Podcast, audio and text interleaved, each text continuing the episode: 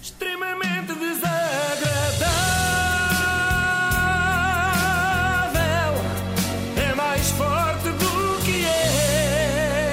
Este início de semana fica marcado por dois acontecimentos que todos os portugueses esperavam. Ronaldo finalmente marcou golo, logo dois, e Cristina Ferreira finalmente picou o ponto na SIC, não é? Nunca mais aparecia para trabalhar.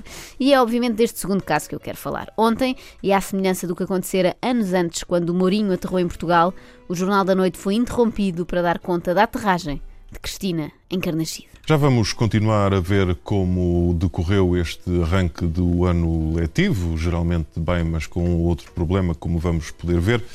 Nesta altura seguimos aqui para muito pertinho, para a porta da SIC, onde acaba de chegar às nossas instalações, aquela que será a minha convidada daqui a pouco. Bem-vinda à casa. Cristina Ferreira, que protagoniza a grande contratação do ano no mundo da televisão e por valores nunca dantes navegados.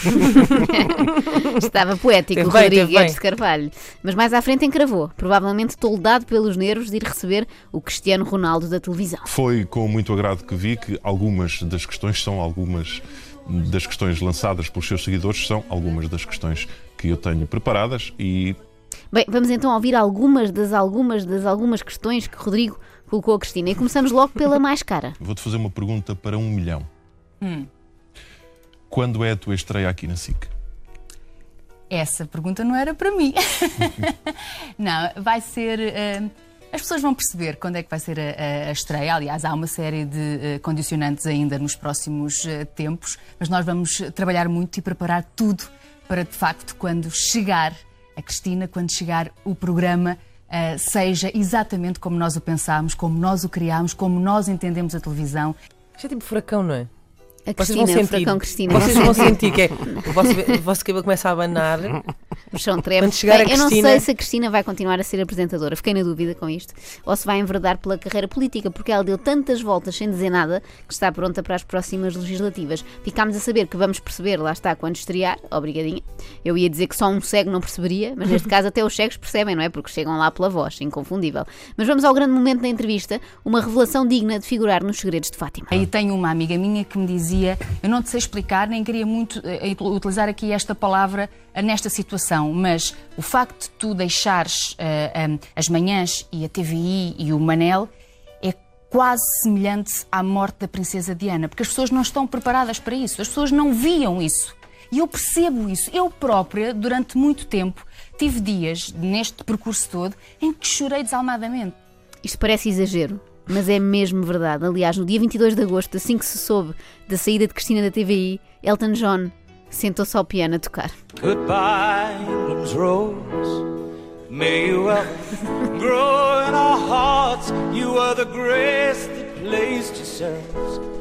Mas claro que era uma versão diferente, era Goodbye Malveira Rose. É mais difícil de dizer. Olha, até. podias cantar, já que estás treinado É a verdade. cantar o Elton John. Queriam, queriam. Depois iam um- prosseguir com isso. É, isto, versãozinha. isto é muito comovente. Estamos todos um bocadinho comovidos aqui em estúdio. Aliás, a própria Cristina, quando ouviu a música, fez isto. Liguei para o Manel e os dois chorámos desalmadamente. Bom, mas falemos de televisão, que é para isso que aqui estamos, ou que estavam eles, acho eu. Mas em televisão eu gosto muito de analisar, ir às feiras, por exemplo, é das coisas que mais me entusiasma. Ah, isto das feiras não é novidade, porque há uns anos a Cristina, a Cristina já, já tinha avisado. e façam o que fizerem. Hum, não duvidem de uma coisa. Mesmo que eu um dia tenha que voltar à feira, eu sei ainda o lugar das estacas. A Inês está, está muito comovida com isto, isto custa-lhe. Bem, Cristina ontem falou ainda da sua vida familiar. Isso foi uma coisa que me magoou. Hum, e senti mais no momento em que ele entrou para a escola primária. Porque eu queria que o meu filho fosse apenas o Tiago eh, e o meu filho era o filho da Cristina Ferreira. Nada mal, parece-me até um bom cartão Acho que de nem visita. deixam dar só um nome em Portugal, porque ser só o Zé, né? Sou não só pode. Tiago. Não, mas acho que deve ser ótimo estar na escola e ser filho da Cristina Ferreira. Deve dar direito, sei lá, uns pães de leite grátis no bar, Será não que é? as pessoas dizem, "Está senhor- Olha, preocupa-me mais se algum dia as pessoas descobrirem que o meu filho é meu filho. Isso sim, dá má fama a qualquer criança. Estás a imaginar os miúdos a dizer: Olha, meu pai diz, diz que a tua mãe gozou com ele. O meu pai é youtuber e agora vou-te partir a boca. É muito perigoso. Olha, por falar em filho, sabem qual foi a reação do rebento de Cristina quando soube que ela ia para a SIC? E quando eu disse, filha, mãe ah, vai mudar, a mãe vai para a SIC. E ele faz-me, não! E eu de repente respirei e ele. Vou ter que ver as novelas da SIC. E eu, Ora, aqui está uma forma subtil de Cristina dizer que as novelas da SIC são uma valente porcaria. Muito bem, entrar a matar, gosto disso. Mas fala-nos mais dos teus talentos, Cristina, ou deverei dizer princesa do povo. eu podia sair facilmente do ar e trabalhar na construção apenas Lá está, a tal história das estacas. Podia trabalhar na construção. Esta mulher constrói um prédio com as próprias mãos, se for preciso. Apesar da grande estrela da entrevista ser a Cristina, e talvez também por isso Rodrigo Guedes de Carvalho, sentindo-se um tanto ou quanto à margem, foi tentando puxar alguns holofotes para si. Claro, eu também, à minha, à minha dimensão, também tenho inúmeras eh, demonstrações disso. U- Uma expressão que as pessoas utilizam muito quando, quando me veem é. eh, aqui está o senhor que entra todos os dias lá em casa. E é- Dito assim, também parece um ladrão. Mas não sejas modesto, Rodrigo. A tua dimensão é enorme. eu também fiz para, para- para os meus seis seguidores.